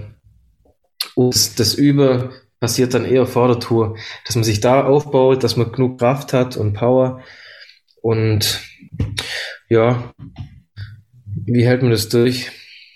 Keine Ahnung, einfach machen. Irgendwie kommt man schon durch. Also äh, tatsächlich, das, was die letzten Jahre bei mir das größte Problem war äh, auf den Touren bei Mob Mama, war das Gewicht vom Sousaphon auf meinem Rücken. Also bin ich ein Tour, Tourer heimgekommen und musste dann erstmal zum Physio und dann ging gar nichts mehr und Katastrophe. Auch schon auf Tour musste ich auch schon zum Physio, weil ich so daherkommen bin, so ganz krumm. Ähm, aber da habe ich jetzt auch ähm, entsprechend halt äh, gehandelt. Habe jetzt einfach mir entschlossen, leicht davon zu nehmen und Zeug und nicht Größte, das am coolsten aussieht. ja. Wie, wie schwer ist so ein Susaphon? Ja, also so ein aus, aus äh, Metall, schon, ähm, so 13, 14 Kilo. Also so ein großes okay. 2K, das ich gespielt habe. Es wiegt schon ordentlich. Und das, das ich jetzt habe, ähm, das ist ja das aus Plastik, leider nicht mein Lieblingsmaterial. Ich bin ja eigentlich eher total gegen Plastik, aber das war 20, 30 Jahre benutzt, hoffe ich mal. ähm, wiegt vielleicht so 6 Kilo, also eine Hälfte. Ja. Und es ist, ist, natürlich schon, man hört es schon, äh, den Unterschied vom Sound, aber wenn man ein Mikrofon drin hat, ist es nicht so schlimm, wie wenn man auf der Straße steht und, und äh, unplugged spielt, ja. Macht ihr eigentlich, ähm, wenn es wieder geht, natürlich, äh, wieder Straßengigs? War ja, das war, habt ihr ja in der Anfangszeit viel gemacht. Mhm. Ja, ich hoffe. Also da haben wir auch schon drüber geredet, ob, ob das dieses Jahr geht, aber ähm, ja, keine Ahnung. Ich hoffe, dass es wieder irgendwann mal wieder so wird, dass man da mal wieder was machen. Haben wir schon coole Sachen gemacht mit den Fahrrädern durch die Städte und dann spielen überall. Ja. Ja, man kann leider nichts sagen, was, was alles passiert. Steht auf jeden Fall, glaube ich, bei Mob Mama immer schwingt es so im Raum mit, wieder irgendwas zu machen. Echt draußen und nicht irgendwo nur auf der Bühne. Da hat auch jeder Bock drauf. Ja, ich würde gerne nochmal zu den Egerländern gehen. Du gibst ja auch relativ viele Workshops, mhm. Was man so sieht. Und ähm, was sind so vielleicht generelle Fehler, die man ja mit ein, zwei Ansagen leicht beheben kann, was Egerländer Stilistik und Tuba angeht, was du immer wieder erlebst? Also so typische ähm, Sachen sind, ähm, dass die Töne zu breit sind also die Egerländer Stilistik, die ist sehr kurz gespielt. Also gefühlt kann man eigentlich unter jedem Ton in der Polka nur einen Staccato-Punkt malen. So. Ähm, das ist eigentlich so das, das Hauptding. Und dabei aber nur gucken, dass der Boden trotzdem nur äh, klingt, dass er nur wahrnehmbar ist. Dass nicht nur ähm, perkussives Geräusch ist, gell, sondern dass er wirklich nur ähm, dass man den Grundton auch noch wahrnimmt, den man da spielt. Genau, die zwei Sachen. Das passiert ganz oft, nur als Beispiel, da kommt so eine typische Trio-Einleitung. Und äh, im Workshop höre ich ganz oft eher sowas wie bop, ba, ba, ba, bop. Also ganz breit. Äh, und das, das hört man schon. Das, das fährt nicht mehr dahin. Das muss hinter jeder Note muss man weggehen äh, die Note mit der Zunge stoppe und dann klingt es eher ba, ba, ba, ba. Ja. und bleibt schön rhythmisch. Wird das schnell umgesetzt oder merkst du, dass, dass, dass da sich viele schwer tun? Nee, nee, das geht schon. Das ist echt immer cool. Also die, echt das Tolle, deswegen mache ich das auch so gern, weil da geht man hin, arbeitet zwei, vier Stunden super miteinander und und hat dann echt Ergebnis äh, und, und sieht, dass da was passiert und äh, die Leute gehen dann äh, motiviert wieder in den Musikverein oder in ihre Band und machen, setzen das dann um. Schon immer nur die Hoffnung, dass der Dirigent das dann genauso sieht. ich meine, Musik ist am Schluss natürlich immer nur Geschmackssache, aber der Dirigent ist halt immer der Chef und wenn das halt ganz anders sieht, ja, ist halt interessant. Ja, aber es, ja, Musik ist Geschmackssache, aber Stilistik ist Stilistik. Also es kommt ja auch keiner auf die Idee, äh, Swing anders zu spielen, weil ich jetzt meinen Swing neu erfinden zu müssen. Ja, ja, stimmt. Also das, das ist ja auch immer das, was ich äh, nicht so verstehe, wenn, wenn man dann äh, Konzerte von irgendeinem Musikverein anhört und dann sich fragt, okay, habt ihr euch wenigstens einmal irgendeine Platte angehört, weil dann würdet ihr merken, dass das nicht ansatzweise in die Richtung geht, ja, was ihr da gerade tut irgendwie. Das, aber es liegt schon, finde ich, echt meistens am, am Dirigent. Wenn der Dirigent das cool macht, ja, auf jeden Fall. Die, ich meine, heute ist da gar kein Problem mehr. Schickt man halt einen Link äh, für das, die entsprechende Plattform rum und dann kann sich das jeder anhören und, und äh, ja. Ja. ja. Ist halt gut aufbereitet. Genau. Aber umso trauriger ist es, wenn es nicht genutzt wird. Ja. Dass man sich das mal anhört. Ja, ähm, wir haben ja. Nee, sag ruhig. Ich würde sagen, ruhig. ich bin kein Dirigent bis jetzt. Äh, ich, hab, ich, weiß nicht, ich habe da noch keine Erfahrung, wie man da richtig vorgeht, aber da ist ja bestimmt andere Podcasts mit richtigen Dirigentenprofis. Wäre das äh, irgendwas, was, was du vielleicht mal machen würdest? Äh, dirigieren? Ja, du tatsächlich, ja, mit Sicherheit. Wenn mal irgendwann so das Tour Leben weniger wird. Also ich glaube, dass ich das so weitermachen bis ich 60 bin. Ähm, da habe ich schon Lust drauf. Also ich habe jetzt auch letztes Jahr gerade mal bei mir hier in der Region in Ulm äh, das auch echt äh, überlegt und habe mich schon mit einem Verein getroffen und habe gedacht, ja, jetzt habe ich Zeit, bin ich gerade da, äh, könnte ich das mal ein paar Monate anbieten. Das wäre ja wie ein günstiger Workshop. ja, und äh, es hat jetzt aber natürlich wegen Corona, äh, weil das halt natürlich sich schon so lang zieht und die ja proben dürfen, äh, dann klappt, ja. Ja. Wir haben ja letztes Jahr schon mal geschrieben oder ich habe dir ja geschrieben und dann hattest du ja noch gesagt, dass du gerade noch so ein bisschen am Ende deiner Mentaltrainer ähm, Ausbildung, Studium bist. Wie kam die Sache denn überhaupt in, dazu? Oh, das war, war die Idee. Also die Idee, die habe ich eigentlich im, im, Wald bei mir daheim äh, entworfen. Ja, also ich gehe immer, ich bin viel bei mir in, in, in meinem Dorf, im, im Wald, beim Joggen, beim Ziehen, wenn ich überlege und so. Und äh, manchmal gehe ich auch mit dem Alphorn rein und spiele da. Und dann habe ich mir so gedacht, boah, das wäre nicht so cool, wenn ich irgendwann mal ein paar Sachen machen könnte, die halt daheim funktionieren und habe mir so überlegt, wie cool wäre das, wenn ich irgend sowas mit Mentaltraining und Alphorn bald in der Natur, da wo ich halt gern bin, äh, vielleicht umsetzen könnt, weil gerade Psychologie und so interessiert mich auch äh, immer irgendwie tierisch und und dann habe ich mich halt mal so ein bisschen informiert, was kann man denn da so machen? Und gibt es ja echt spannend, da gibt es ja einen Tageskurs zum Mentaltrainer äh, bis zum Studium alles. Äh, das ist ja in Deutschland kein geschützter Begriff, Mentaltrainer. Also du darfst die auch übrigens Mentaltrainer nennen. oh, cool. Ja, cool, gell? Ähm, als, als Lehrer ist das gar nicht schlecht, wenn ich da noch hinschreiben kann, Mentaltrainer. Das ist so super. Ja, voll gut. Ja, das, äh, und dann, und das macht es natürlich echt auch schwer, weil da gibt es total viele verschiedene Ausbildungen und so. Und ja, ich habe mich viel informiert und am Schluss bin ich halt drauf gekommen, äh, dass es das sogar als richtigen Studiengang gibt äh, an der Uni in, in Salzburg. Und dann habe ich ähm, da noch ein paar Gespräche dazu geführt und habe halt dann schon da irgendwie gemerkt, ja, da, da geht, da kriegt man halt dann auch richtige, ja, wie soll ich sagen, wissenschaftliche äh, Erkenntnisse und hat halt richtige Vorlesungen im, im Fach Psychologie und ist nicht nur so ein bisschen Symptome behebe, sondern ähm, da geht's halt dann richtig rein und, äh, haben mich da dafür entschieden. Das war in 2018, auch so ein bisschen mit dem Gedanke, hey, das baue ich mir jetzt vielleicht die nächsten 10, 15 Jahre so gemütlich auf und irgendwann, wenn ich nimmer 160 Konzerte im Jahr spiele, dann kann ich da dann mehr machen und das ist eigentlich so meine Idee mhm. und ähm, da bin ich jetzt dann gerade so auf meiner Zielgeraden mit der Masterarbeit. Dann, genau, bin ja fertig. Das macht auf jeden Fall Spaß. Ist mega spannend, auch für einen selber. Also man lernt auch selber wahnsinnig viel.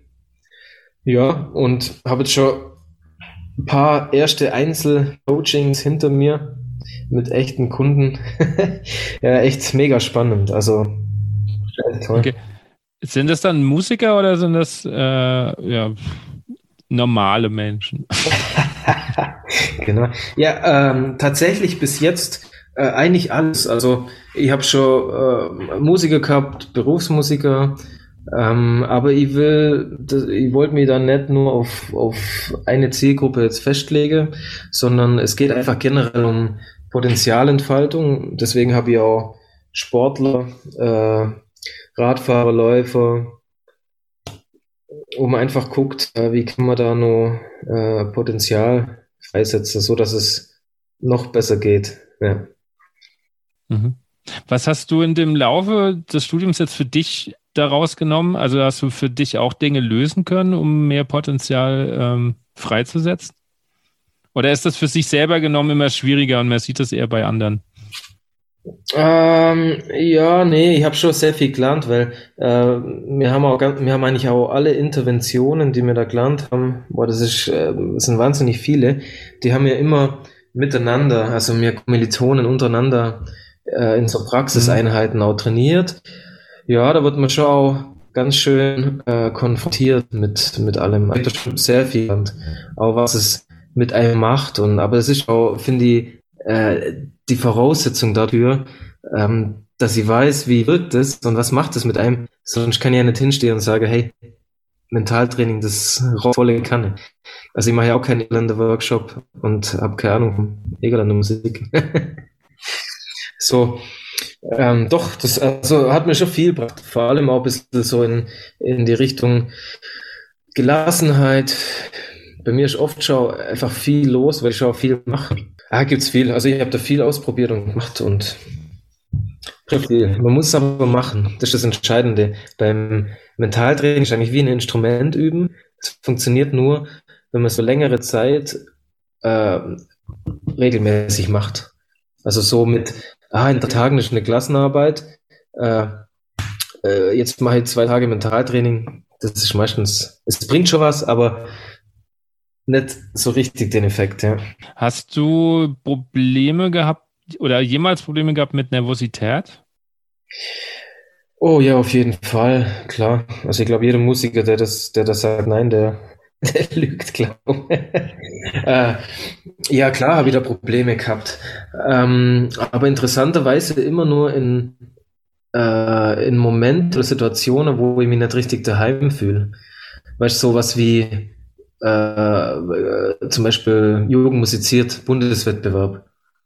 Ist halt, äh, ja, keine Ahnung. Ich wäre auch für mich heute wahrscheinlich wahnsinnig nervös, wenn ich jetzt vor einem Sinfonieorchester sitzen müsste und ein Solo spielen, weil das eine ganz ungewohnte Situation ist, ja. Wenn ich bei der Egerländer sitze oder beim Mob Mama auf der Bühne, bin ich gar nicht mehr nervös. Da, ganz im Gegenteil, da freue ich mich mega, dass ich das Ding jetzt abschießen darf. Äh, ja, also ich war schon oft nervös. Ich hatte ja am Anfang erwähnt, dass du jetzt Ende letzten Jahres, ich glaube Ende letzten Jahres war es, äh, dein erstes Hörspiel rausgebracht hast. Ähm, war das schon immer so eine Idee von dir oder ist das so eine Corona-Idee?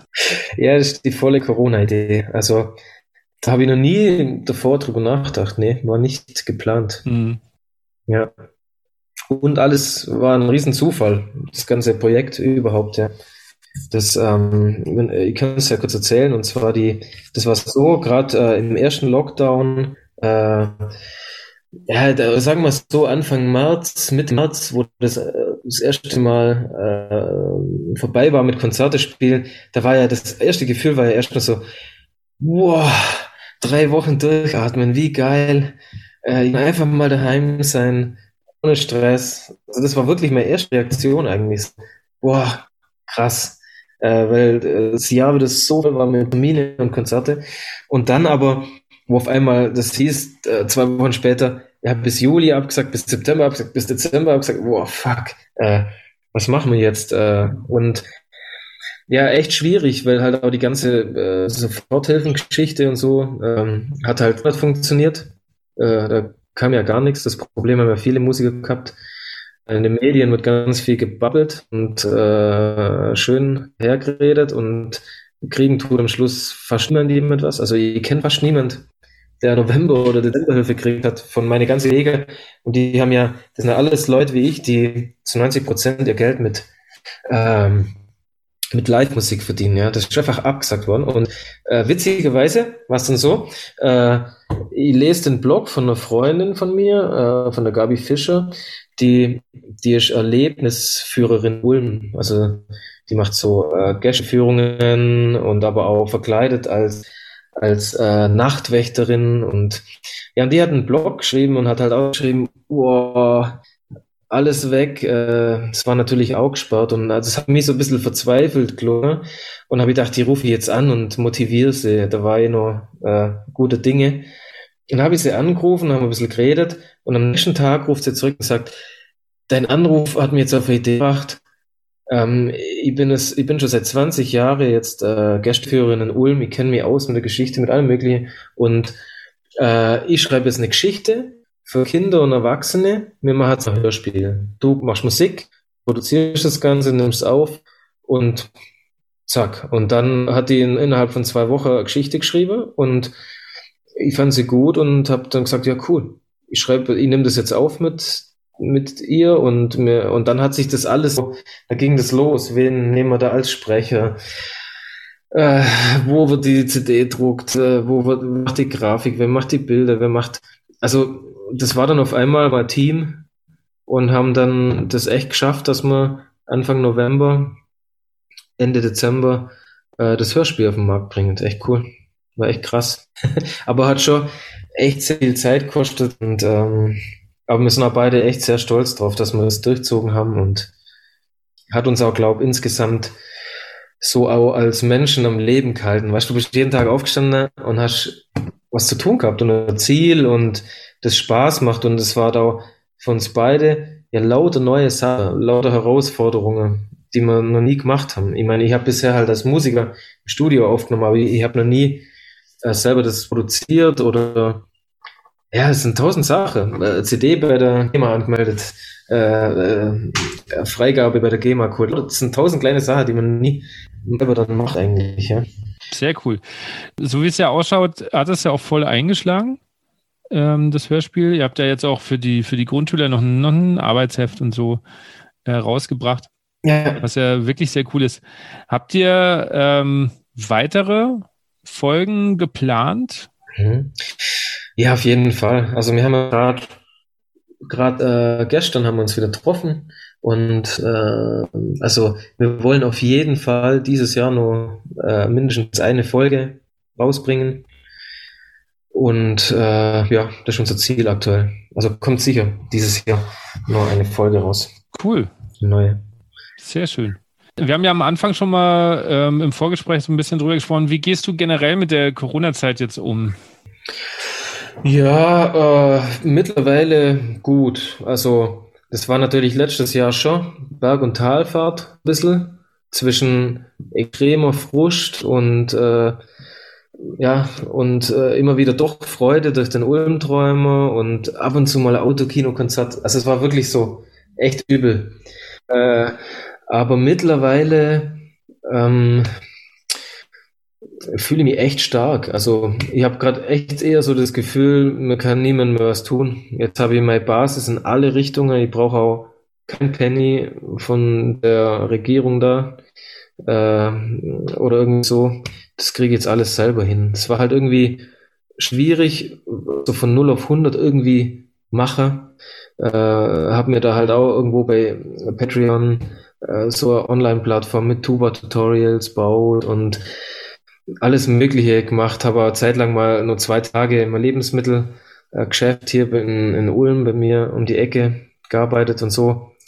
Und das konnte ich jetzt aber wieder aufhören durch den Ulmträumer, weil das so gut gelaufen ist und das mache ich lieber, gebe ich lieber da Gas, dass das weitergeht. Und ja, ich bin jetzt eigentlich schon voller Zuversicht und, und es gibt jetzt genug, genug Sachen, die auch echt äh, genau die Zuversicht geben, wie es auch zum Beispiel das das mega gute äh, Livestream-Konzert an Hutters. Das war einfach mega geil, das zu erleben, dass es funktioniert und dass es geht, dass da trotzdem Leute Tickets kaufen, auch wenn man nicht in einem Raum sitzen, ja. Und ich glaube schon, auch egal, auch wenn das jetzt nur, ich, ich hoffe natürlich, dass es bald rum ist, ganz arg, äh, weil ich will wieder raus und Menschen treffen und ähm, aber beruflich bin ich gerade nimmer in dem Bereich, wo ich sage ich habe gerade Existenzängste oder irgendwie so. Das war letztes Jahr, da war echt so ein richtiger Groll auf, auf die Politik und ja, weil ich mir halt sehr äh, Hängerklasse gefühlt habe so. Aber das ist echt weg. Das war wirklich, das kann ich sogar, das habe ich sogar körperlich gespürt, habe ich oft nachts Bauchweh gehabt und echt, es war echt Scheißzeit manchmal. Umso besser, dass jetzt weg ist. Das, das stimmt auf jeden Fall, weil ich glaube, ich kann, es kann nicht jeder sagen, dass er da irgendwie einen Weg rausgefunden hat oder dann ja. auch ähm, dass dieses Gefühl in was Kreatives umgesetzt hat. Gab es ja. den Moment, wo du vielleicht mal bereut hast, äh, dass du ähm, deinen IT-Beruf ähm, eingetauscht hast? Keine Sekunde. Nee, überhaupt nicht. Ganz im Gegenteil. Ich habe ja gesagt, dass sie zwei Tage äh, in so einem total coole ähm, plastikfreie, unverpackt Lader gearbeitet habe. Ähm, das habe ich durch Zufall gesehen, äh, dass die jemanden suchen Und habe gedacht, hey geil, das sind Leute, die äh, tolle Werte haben und halt, mein Gott, das war ein 12-Euro-Job. Weißt du, sowas, das hätte ich jetzt eigentlich nie die Idee gehabt, dass ich sowas einfach mache, aber es war echt gut, dass ich es gemacht habe. Weißt du, dass ich mal wieder, da habe ich dann mir gedacht, boah, da merkst du erst mal, wie gut es dir die letzten zehn Jahre ging. Weißt du, du musst mal wieder zehn Stunden in den Lader stehen und äh, mhm. äh, echt wenig verdiene und am Abend scheinbar bist du einfach im Arsch. Und äh, da habe ich mir jetzt auch nach, ich war jetzt auch echt froh, äh, insgesamt, dass ich einfach wieder das machen darf, was ich will, weißt du, wieder mein eigener Boss zum sein. Ich glaube, da man gewöhnt sich auch ganz arg dran, ähm, entweder man ist so ein bisschen unternehmerisch äh, oder halt nett, mhm. ja. Und ich habe schon so das Gefühl, ja. ich, ich will selber machen. Also jetzt nicht der, der, der, der Chef in dem Laden, der war mega cool, mega super. Äh, aber ich bin da manchmal zehn Stunden knapp gedacht, boah, ich würde jetzt eigentlich gern da weiterschreiben. Dann bin ich manchmal um sechs aufgestanden, dass ich nur zwei Stunden irgendwas für einen Träumer nur eintüten kann, weil es gemacht werden muss oder irgendwie so.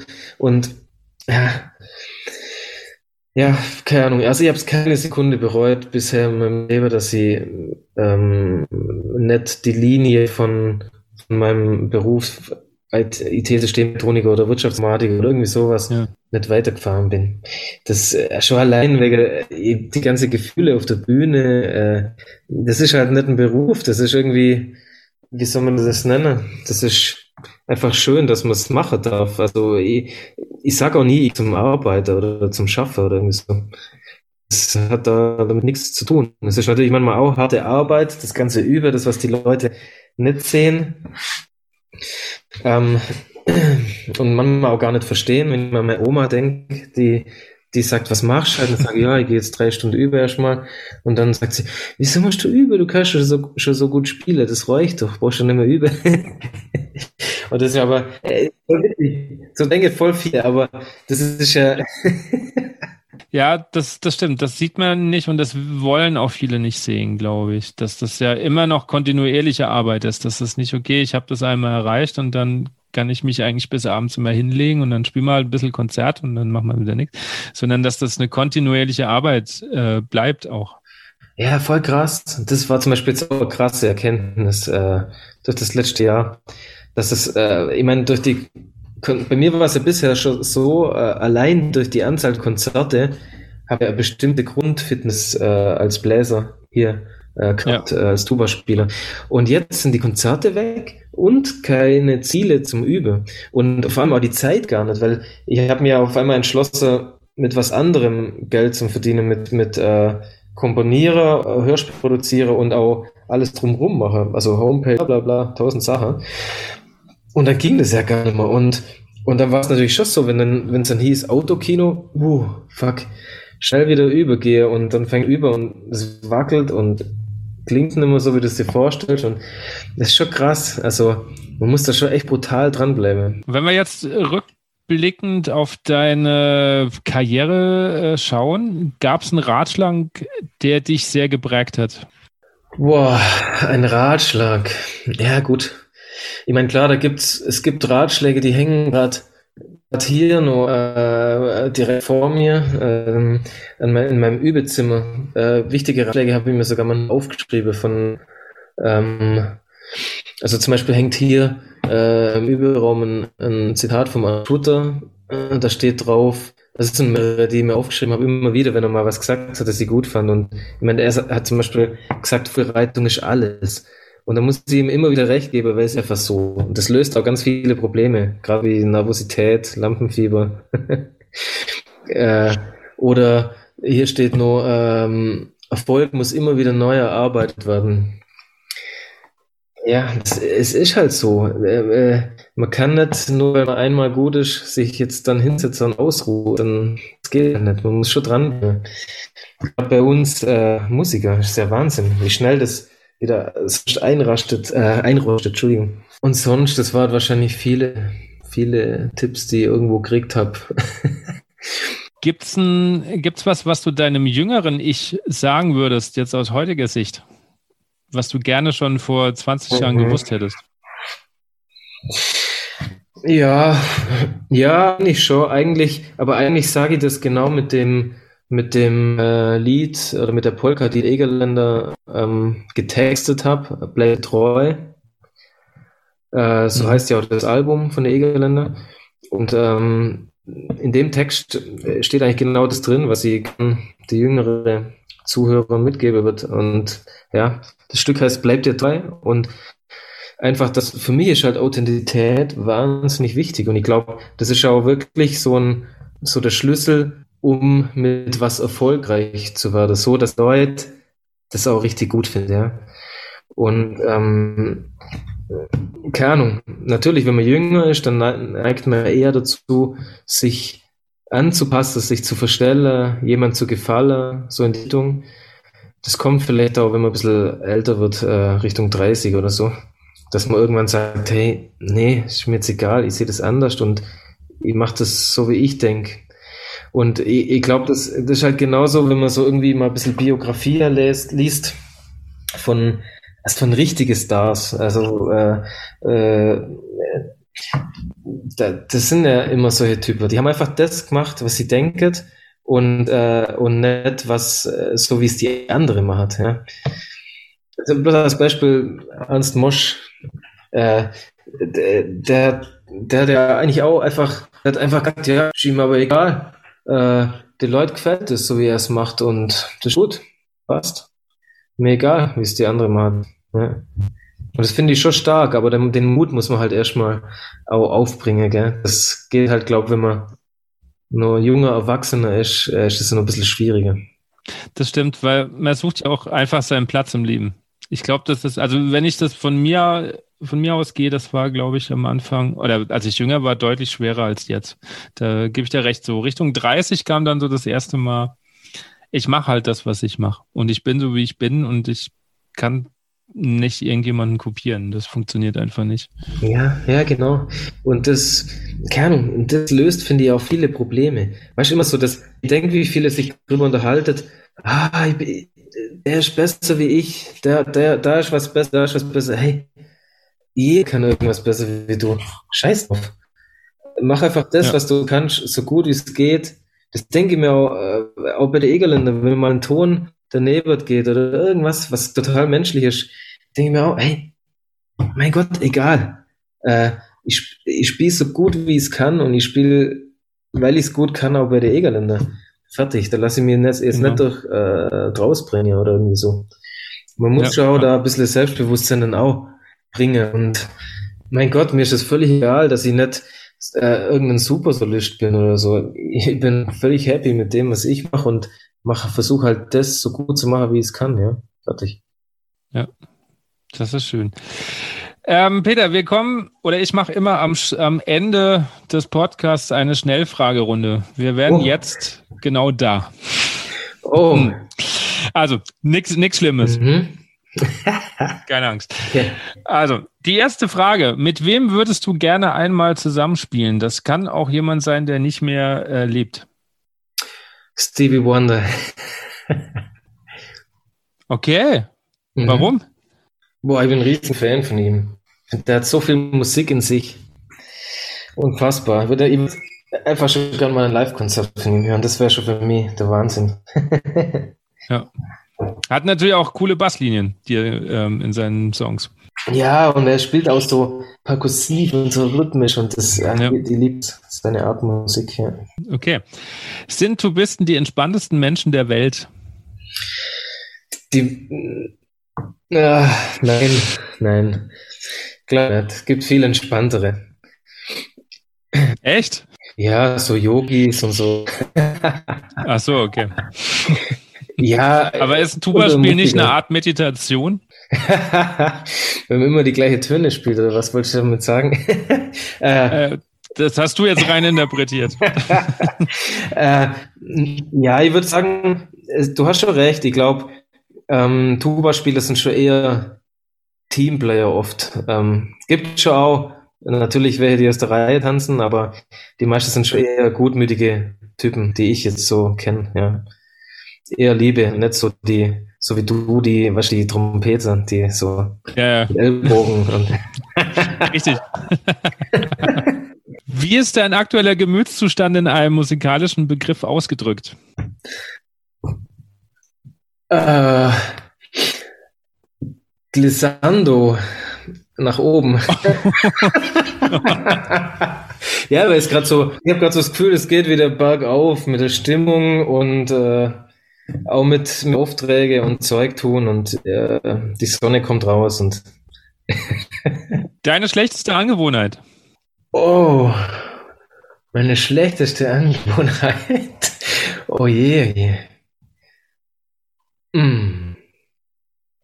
Das ist schon. Äh, Oder deine nervigste Angewohnheit. Kannst ja, auch, ja, meine nervige Angewohnheit ist schon, ich werde immer wieder von meiner Freundin oder auch von meiner Mama früher darauf hingewiesen, dass ich mit den Fingern irgendwo rumklopfe oder so, wenn ich, wenn ich sitze oder ich dann manchmal so. Okay. So ein bisschen.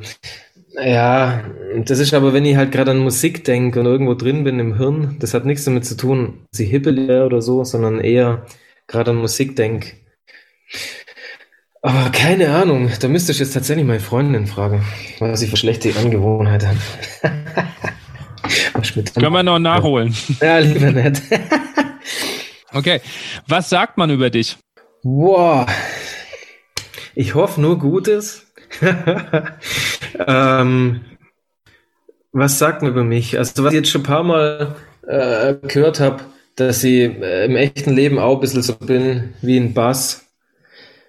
Also wie ein Bass äh, in der Musik, der halt so, ja, keine Ahnung. Ich will jetzt nicht sagen, dass ich total krass geerdet bin oder irgendwie so, aber man kann sich auf mich verlassen, 100 Prozent.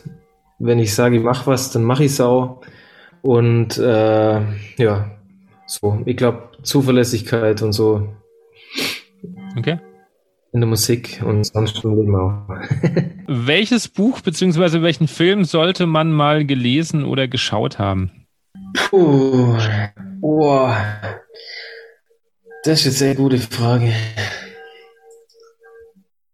Hm. Ja, gut.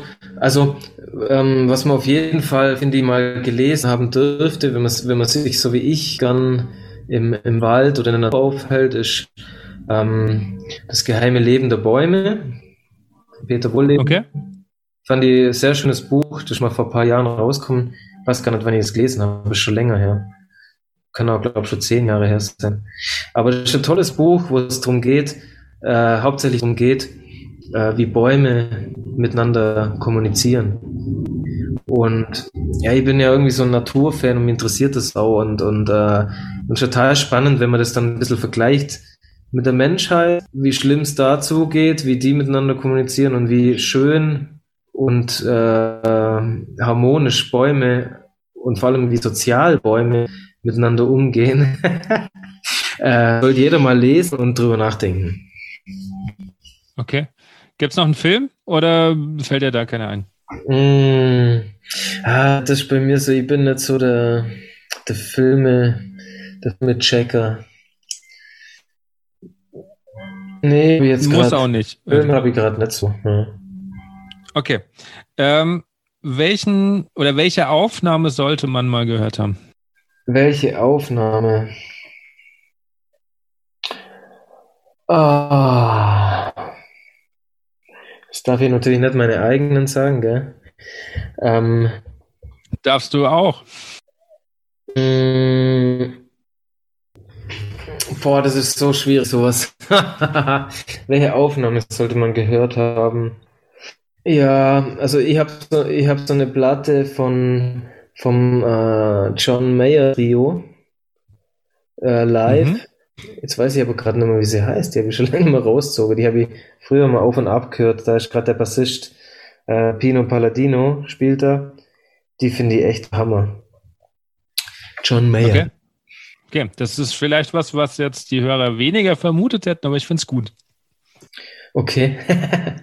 Magst du Gitarre oder Platz? Hm, ich bin sehr, sehr breit aufgestellt, was Musik äh, machen und hören betrifft. Also von der Hinsicht. Nee, ich finde es aber auch gut, dass, ähm, äh, dass jemand, der eng mit der Blasmusik verbunden ist, dann auch sagt, nee, hört euch auch mal was anderes an. Das ist, ja, äh, ja die heißt, warte, ähm, die heißt Live in Concert, so heißt sie. John Mayer live in Concert. Okay. Muss ich gleich nachher mal, äh, ich fahre mhm. nachher mit dem Auto. Ja, hörst du, Mann, ist geil. Nur, nur äh, Bass, Gitarre, Schlagzeug, aber halt äh, drei richtige Maschinen. Steve Jordan, Pino Palladino und Pino Palladino und John Mayer. okay. Abschließend noch, was sind deine privaten Wünsche für die Zukunft und die Wünsche an die Blasmusikszene?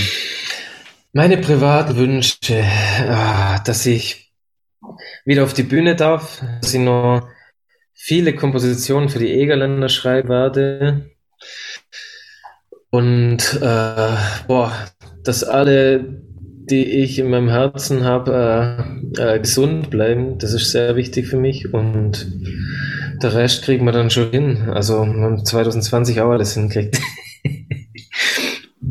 ja. Echt äh, schwierig habe ich gerade gar nicht so, so konkrete Wünsche. Ich wünsche mir nur, dass alles jetzt einfach wieder aufwärts mhm. geht. So, und dann ist eh alles cool. Ja. ja. Mhm. Okay. Und die Wünsche für die ah, Blasmusikszene? Für die Blasmusikszene wünsche ich mir, dass sie immer weiter wächst, so wie sie die letzten zehn Jahre gewachsen ist. Äh, voll schön, so schön, äh, so Entwicklungen zu sehen ähm, mit, äh, mit dem Woodstock der Blasmusik, ähm, das ja auch von äh, Buffet Grand Port gesponsert ist. Ähm, dass es solche, solche Sachen gibt in der Szene, das nie jemand vermutet. Und wer weiß, äh, ich glaube, das schon mal waren es ja 15.000 Leute, schaffen wir es ja irgendwann dass das Southside ein Mini-Festival dagegen wird. ja, nee, ich wünsche mir wirklich für die Blasmusikszene, dass es noch mehr Menschen da draußen gibt, die die Musik einfach schätzen. Die wirklich sehen, hey, das ist krasses Handwerk und es ist wahnsinnig äh, äh, gut gespielt von ganz vielen Bands, ja. Sehr schöne Worte zum Schluss. Lieber Peter, ich sag vielen, vielen Dank, dass du dir die ja, Zeit sehr genommen gerne. hast. War schön, mit dir ein bisschen zu quatschen. Das war Folge 32 und vielen lieben Dank an dich, Peter, dass du uns so spannende Einblicke gewährt hast in das Leben eines Tubisten zwischen Egerländer Blasmusik und Hip-Hop-Brass mit der Band Moop Mama. Wie am Anfang bereits schon angekündigt, gibt es ein kleines Gewinnspiel, denn Peter und ich verlosen zweimal ein, ein Hörspiel des Ulmträumers. Hierzu müsst ihr einfach nur auf Instagram gehen, da wird es einen Post geben und da steht dann auch alles drin, was ihr zu tun habt. Also das Gewinnspiel gibt es leider nur auf Instagram, at andyschreck unterstrich. Und ähm, genau, dann könnt ihr zweimal ein Hörspiel gewinnen. Ich möchte mich nochmal bei euch recht herzlich bedanken, dass ihr euch die Zeit genommen habt und euch jetzt auch schon seit eineinhalb Jahren die Zeit nehmt, diesen Podcast zu hören und dass ich immer wieder liebes Feedback von euch bekomme.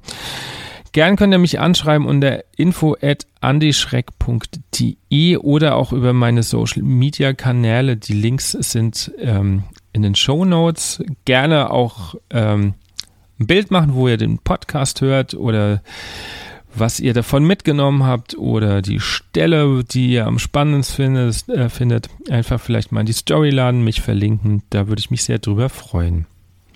Außerdem möchte ich nochmal darauf hinweisen, es gibt jetzt auch eine Spotify-Liste mit allen Musiken, die im Podcast erwähnt werden, so auch die Hörtipps von, von Peter Leib, und auch hier gibt es den Link direkt in den Show Notes.